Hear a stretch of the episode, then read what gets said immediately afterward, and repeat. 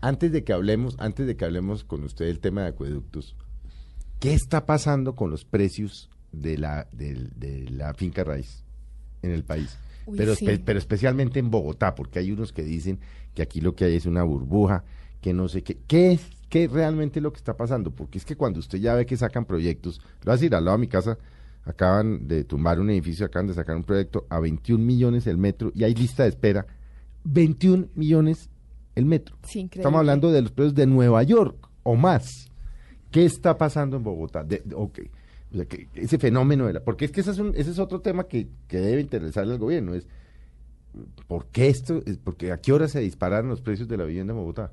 Bueno, dos temas. Primero, ¿por qué no hay burbuja? Y ya te respondo. Por eso le digo, hay quienes dicen que hay burbuja, hay quienes dicen que no hay burbuja. Burbuja no hay porque el país todavía sigue muy bajito en, en crecimiento hipotecario, el país todavía no ha cerrado sus heridas del UPAC. El país eh, cuando, en el año 1994 tenía un crecimiento de la cartera hipotecaria superior al 12% sobre el Producto Interno Bruto. Hoy nada más tenemos eh, un 4.9. Quiere decir que el país con mayor número de habitantes y con mejores ingresos, todavía la cartera hipotecaria es muy chiquita. Cuando se da una burbuja, que fue lo que pasó en Estados Unidos, en España, en toda la parte norte de Europa. Y es que se toteó el sistema financiero. El sistema financiero se toteó. Todo el mundo iba, iba a comprar un carro y le decía, no, pero de una vez ya su crédito de vivienda. Y a través de unas operaciones financieras hicieron todo un tema para, para disminuir los niveles de riesgo y eso fue lo que hizo que se toteara el sistema. Nosotros no tenemos eso en el sistema financiero y tenemos una, una, una cartera y el 4.9 que tenemos, una cartera de moralidad crediticia muy sana. La cartera hipotecaria no tiene un 2% de incumplimiento, lo cual demuestra que no hay, no hay síntomas de burbuja. Lo otro que, que es un síntoma para decir si hay fiebre es que haya una excesiva oferta de proyectos que es lo que pasaba también en pero Estados eso no debería no debería hacer bajar los precios el exceso de proyectos. Sí, claro. no pero cuando la ah, gente ah oferta no demanda cuando hay mucha oferta de proyectos lo que pasa es que como había tanto crédito hipotecario entonces la gente empezaba a construir como hacíamos antes de los que primero construíamos y después vendíamos nosotros primero vendemos y después construimos. Nosotros tenemos un sistema demasiado conservador. O sea, eso cambió totalmente, ¿no? Eso cambió totalmente. Y es que hasta que no llegan al punto de equilibrio... No, no inician No inician ni un ladrillo. No, y es lo más sano. O sea, primero venden. Y eso es supremamente sano. Lo otro es lo que acabamos de, ver en, en, el primer, en, en la primera conversación de esta entrevista y que tú preguntabas mucho, bueno, y para comprar una familia vivienda, ¿qué tiene que hacer? Tener el 30%. Mm. En Estados Unidos y en este tema de las burbujas, tú no ibas a comprar y no solamente te prestaban el 100%, le decían, le prestó el 110 además para que lo amueble. Mm. O sea, no tenías que poner un solo peso, con la cédula la comprabas. Y la otra pregunta que tú me hiciste, la persona no le miraban la capacidad de pago. Nosotros, se la miraban muy por encima. Se la miraban muy por mm. encima. Entonces, hasta el 30%, hasta el 30% a, a una persona solamente le pueden prestar hasta el 30% de, su, de sus ingresos para destinarlo al pago de una vivienda. Digamos que nosotros tenemos un sistema muy conservador. Hay varios factores que han conllevado a que el precio de la vivienda suba. Uno, la crisis del UPAC. Cuando se dio la crisis del UPAC, la vivienda bajó mucho. Cuando, cuando bajan las acciones, la vivienda se depreció mucho. Y después del año 2002, la vivienda ha venido cogiendo valor. El segundo, los ingresos de los colombianos han mejorado. Yo sé que a usted no le gusta ese tema, pero han mejorado. usted es muy crítico. Mm, bueno, el salario mínimo más bien poco, ¿no?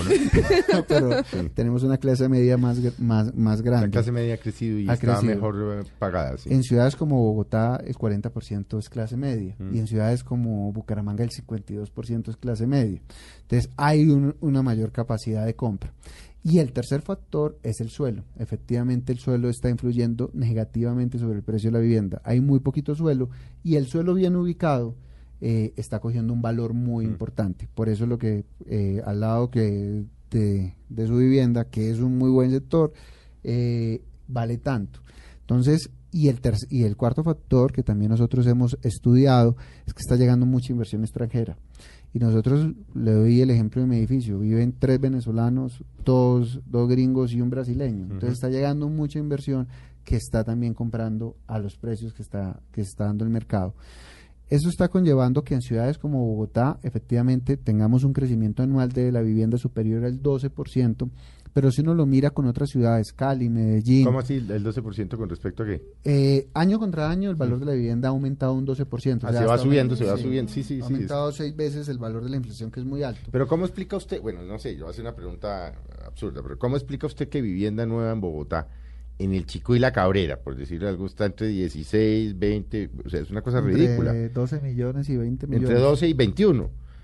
Pero en el poblado en Medellín esté entre 2.900 y 400. Exacto, hacia allá iba. es, eh, decir, eh, ejemplos concretos, pues. Eso lo que está demostrando es que, claro, en Bogotá hasta, eh, hay una mayor capacidad de, compra que en Medellín eso no lo hay y eso, y eso lo cobra el mercado y en Cali tampoco lo hay y en Armenia tampoco lo hay. El crecimiento, y para allá iba, para allá iba, el crecimiento de Medellín, Cali, Armenia es un crecimiento que está bien, entre el 4 y el 5%. Sí, son moderados. Son moderados. Usted con estrato 4 en Bogotá compra estrato 6 en Medellín o en Cali. Mm. En el valor del estrato 4 que es una persona está pagando en Bogotá, compra estrato 6 en Medellín en, Cali. Sí, porque en, en, eh, en Medellín está 3,700, 3,800, 4, pero el más caro está 400. Exacto. Y eso no vale aquí. Es estrato 4. Eso viene a ser de estrato 3 acá en Bogotá. Mm.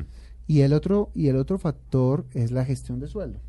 Acá se demora mucho un plan parcial, se demora mucho un trámite de una licencia, entonces hay muy poquito suelo disponible en estos sectores hay muy poquito suelo, sí. Entonces ese suelo está se está valorizando mucho. Pero claramente no hay una burbuja.